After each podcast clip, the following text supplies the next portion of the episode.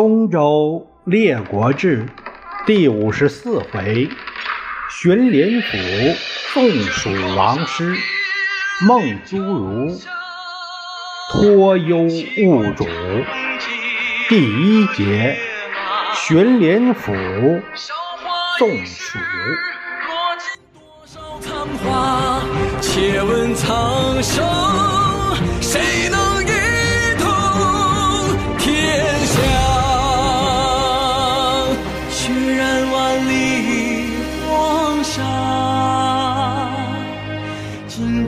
谁家天下？醉看几度落霞，泪洒谁家铠甲？上回说到，毕臣、武岑利剑战尽，使本来退师中的楚军调转车头，迎着晋军开过来了，并在管城驻营，以待进师。这个管城到现在有，就是郑州的管城区。咱们看看晋国这方面情况啊，这会儿。晋景公即位已经有三年了，他听说楚王亲自伐郑，就想出兵救援。他拜荀林甫为中军元帅，先谷为副，士快为上军元帅，细客为副，赵朔为下军元帅，栾书为副，赵括、赵婴齐为中军大夫。巩硕、韩川为上军大夫，荀守、赵同为下军大夫，韩厥为司马，更有部将魏齐、赵瞻、荀英、冯伯、鲍轨等数十员战将，起兵车共六百乘，以下六月自绛州进发。等大军抵达黄河口，前哨探马来报说郑城被楚久困，等不到救兵，现在已经降楚了，楚兵都要北归了。面对新的战局变化，荀林甫就把诸将找来商议下一步怎么办。士快认为。支援没来得及，和楚打也不好，不如班师回去，等到时候有机会咱们再来。林甫认为这个主意好，哎，于是呢就命诸将班师。这时候中军中有一员上将，他挺身而出：“不可不可，晋能博诸侯者。”以其能扶倾救难故也。今正待救不至，不得已降楚。我若错楚，正必归晋。今弃郑而逃楚，小国何事之有？晋不复能博诸侯矣。元帅必欲班师，小将情愿自率本部前进。林甫甩脸一看。提建议的不是别人，乃是副将先谷先质子。质子认为，从国际地位上考虑，我们晋是侯伯霸主，霸主主要是那平事儿的。要是不能平事儿，那下面的小弟哪个还跟你混呢？郑之所以降楚，那是我们救援不及造成的。如果我们把楚打败了，那郑还得认我们做老大。元帅，您要是非得回去，那我愿意带我的本部人马继续跟楚打。林甫轻蔑地看了先谷一眼：“楚王亲在军中，兵强将广，如偏师独骑，如何以肉投内虎？何益于事？”现在人家楚王人气这么盛，就你那点人去了，那不是送给恶虎一卵肉吗？顶什么事儿啊？这话把仙谷给激怒了，他咆哮着大叫：“我若不亡，使人为堂堂晋国没一个敢战之人，岂不可耻？此营虽死于阵前，又不失志气。我去怎么了？死怎么了？死也不能失志气。”说完，头也不回，跨出营门，正好遇上赵同、赵括兄弟两个。这哥俩一看，我说这怎么了？鼻子都气歪了。仙谷就把元帅班师的意思说了，最后还说：“元帅未出班师，我将独骑。他怕出，我自己去。”赵同、赵括赞佩仙谷之勇，大丈夫正当如此。我弟兄元帅本不相从。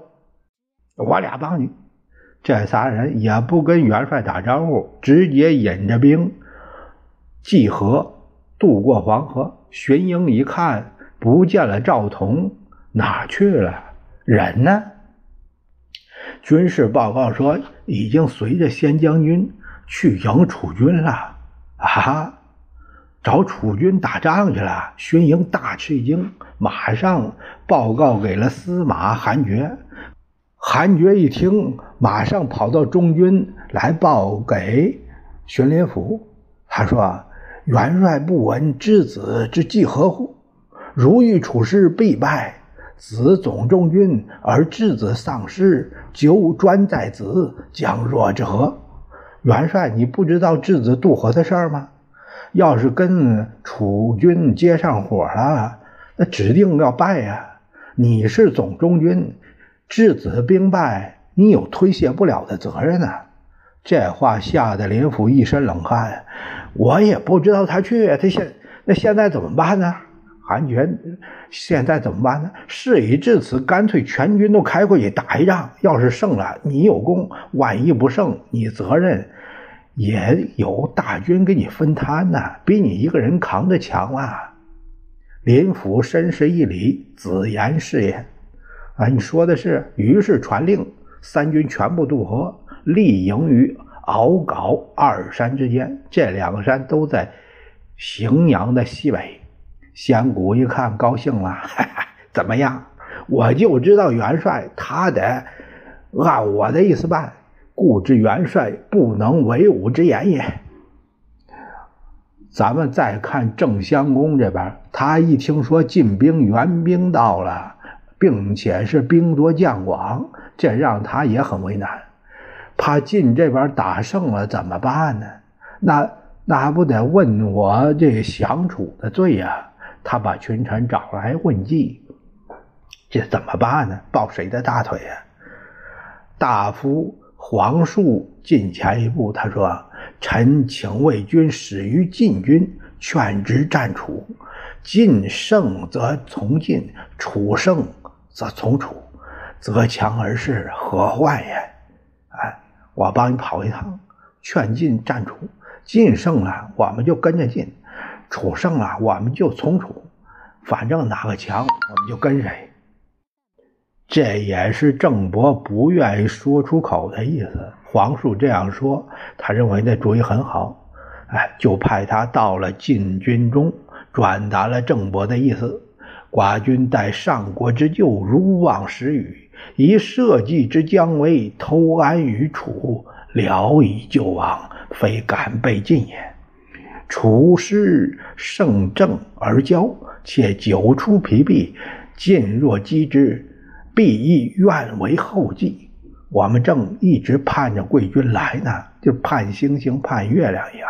后来也是没办法。暂且装着降楚，现在你们来了，他们疲惫之时，你们要是打，我们响应。相公说：“败楚扶正，在此一举。”栾书也说：“这正反复无常，他的话靠不住。”赵同、赵括认为蜀国助战，此机不可失。质子之言是也，说对，就这样。也不和林甫商量，这几个人就商议着与黄树怎么打楚国了。他们哪里知道，郑襄公这边又派了一个人到楚军中去了，意思差不多，也是劝楚跟晋交战。这倒不是说郑想让两家互掐，都死了算了，依我看，主要还是向新旧主子表示一下站队的姿势。那孙叔敖考虑到晋兵士气高，他对于楚王说：“晋人无决战之意，不如请城，请而不获，然后交兵，则取在晋。能讲，哎，能讲和呢，就讲和好了。如果说晋不答应，那这事儿呢，也怪不了我们。”庄王认为说的是，就。派了使者蔡纠居往晋请霸占修和。荀林甫一听来讲和，他也非常高兴。此两国之福也，不打仗不是好事吗？本来荀林甫说这边说的挺好的，可是仙谷对蔡纠居就一顿臭骂：如夺我蜀国，又以何局还我？便是我元帅肯和，我仙谷绝不肯。勿要杀得你片甲不回，方将我先谷手段，先去报与楚军，让他早早逃走，饶他性命。蔡纠居被骂了一顿，抱头鼠窜，他窝了一肚子气，要走出营门了，刚好又遇上赵同、赵括，这哥俩用剑指着他说：“你小心点要是再敢来，我先给你一剑。”这纠居能说什么呢？自己是来使也不是打架来了。他出了晋营，又遇上赵瞻。只见他手执弓箭，对着鸠居练瞄准你就是我箭头之物，拿你早晚的事儿。麻烦你给蛮王传个话，让他当心点儿。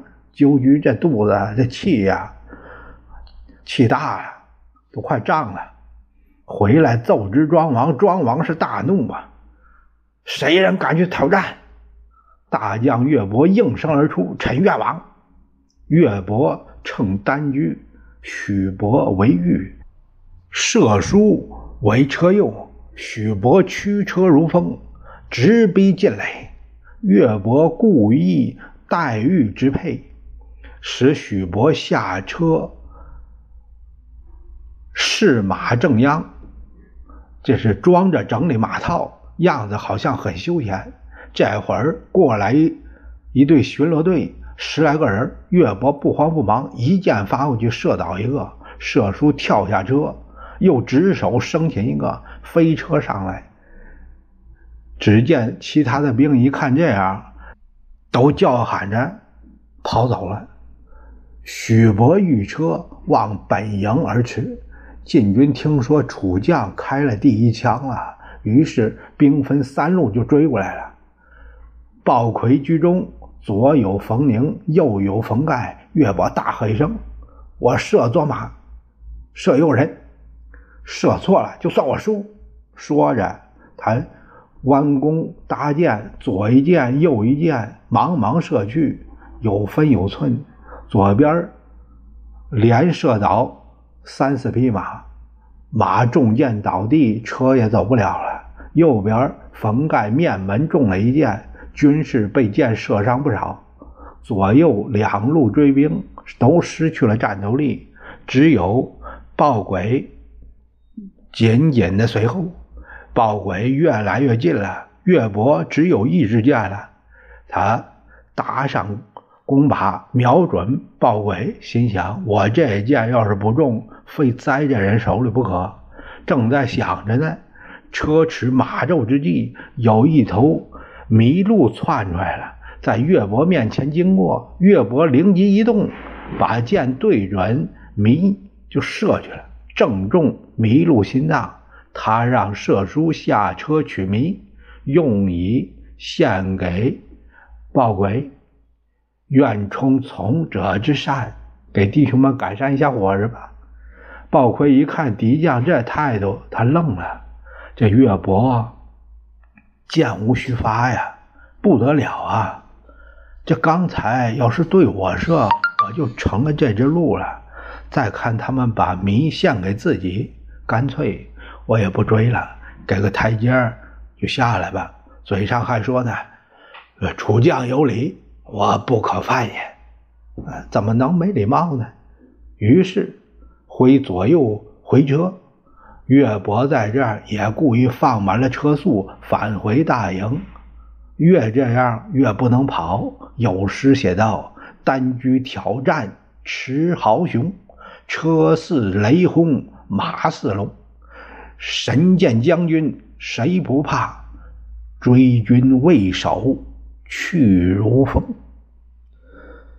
晋将魏齐听说暴鬼放走了岳伯，他心中大怒啊。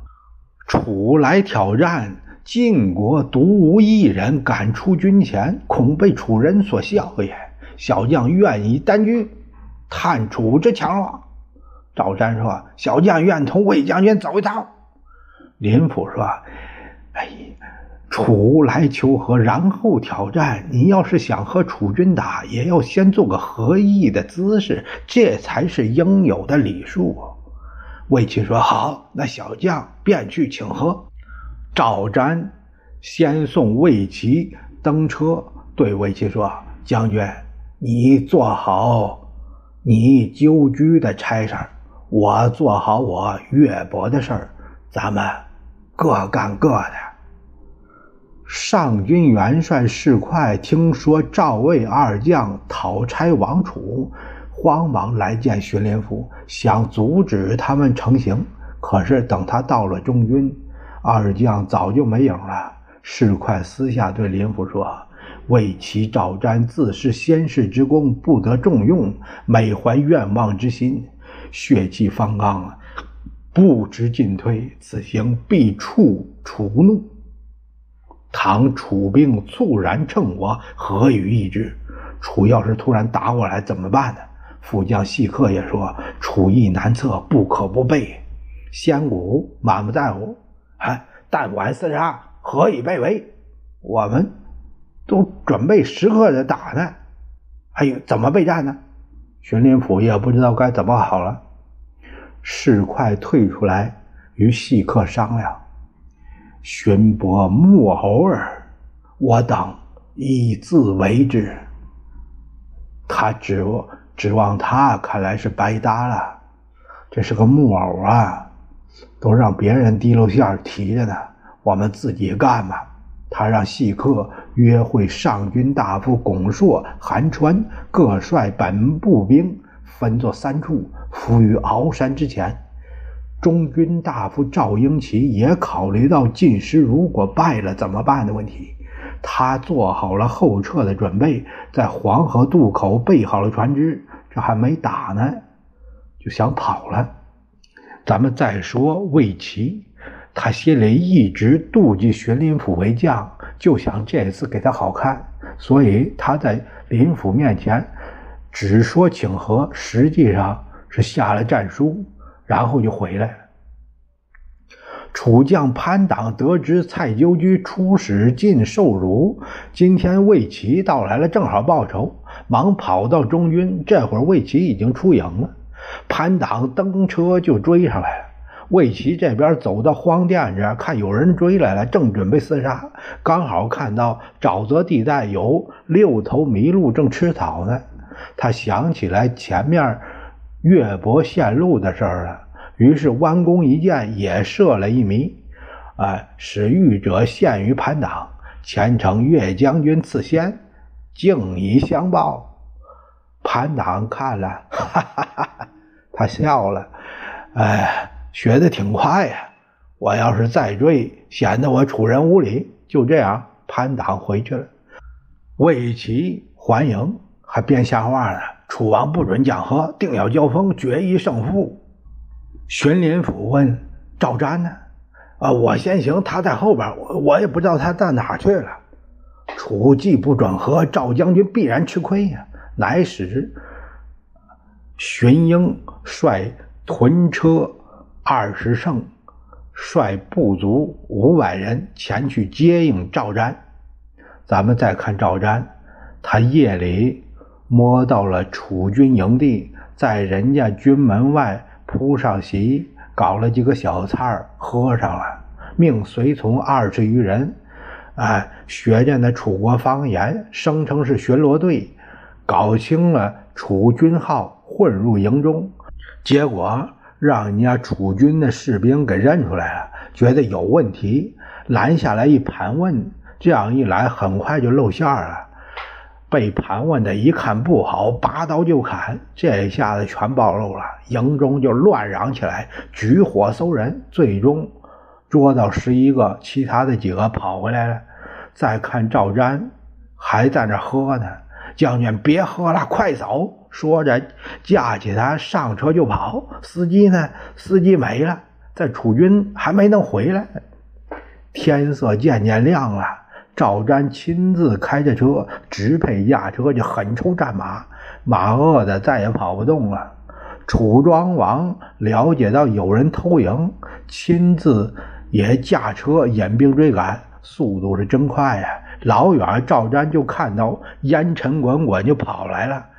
看来驾车跑是不行了，他跳下车，钻进了森林。楚将屈当看到有人弃车进了树林，他也下车追来。赵瞻一着急，返回甲，就是把这甲胄脱下来挂在小松树上。这回跑得快了，一会儿没影了。屈当取下甲胄，还有车马，献于庄王，正要掉头回去。只见一单车风驰而至，来的谁呀？潘党。潘党用手指着北边的车臣：“大王不好，晋大军过来了。”这一声不要紧，吓得庄王面如土色。